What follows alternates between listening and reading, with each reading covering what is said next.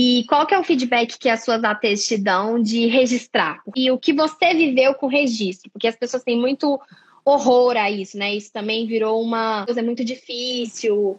É, E também as pessoas também têm um excesso de registro, que muitas vezes nem é necessário certas coisas de registrar e elas serem registradas. A gente fala muito isso na pós.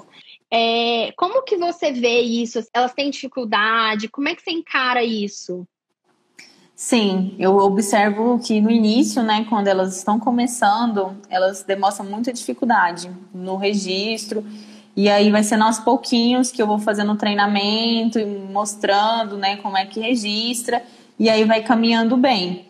Mas realmente no início elas dão uma assustada. Quando eu, né, era até lá atrás, eu também ficava assim, meu Deus, hum, eu não entendi. Eu falava, gente, que tanto de coisa que tem que registrar, né? Então, assim, no início realmente é algo que é um pouco desafiador, eu vejo para elas, mas aí depois que elas pegam também acabou. É, e, e, e, às vezes no início também, quando elas estão aí elas estão aprendendo, aí a fase delas estarem aprendendo, elas estarem fazendo vínculo com a criança, de repente é até legal não registrar no primeiro momento, de repente sim, na primeira sim. semana, nos primeiros dez dias, às vezes, às vezes até as duas primeiras semanas, porque às vezes a criança tem muito problema de comportamento. Eu sempre falo no início, principalmente quando a criança tem muito comportamento, assim, que a gente precisa ficar mais atento, porque às vezes está ali registrando quando é fé, aquele comportamento já virou outra coisa, assim, bem complicado. Às vezes até colocou uma coisa na boca. Isso, então a gente já é, se organiza, né, de acordo com cada, cada criança, da melhor forma, porque realmente...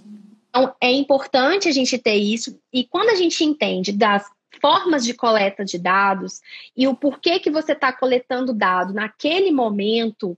É, você pode, por exemplo, tirar um dia na semana para fazer coleta. Você não precisa fazer coleta todos os dias, uhum. é, se aquilo muitas vezes não for relevante. Então, você pode é, fazer coleta um dia na semana, por exemplo, tirar a sexta-feira para fazer coleta, fazer coleta só na primeira tentativa e as outras não. Então, assim, são uhum. formas, são métodos de coleta de dados que, quando você entende deles, é, te dá segurança para você fazer tomada de decisões.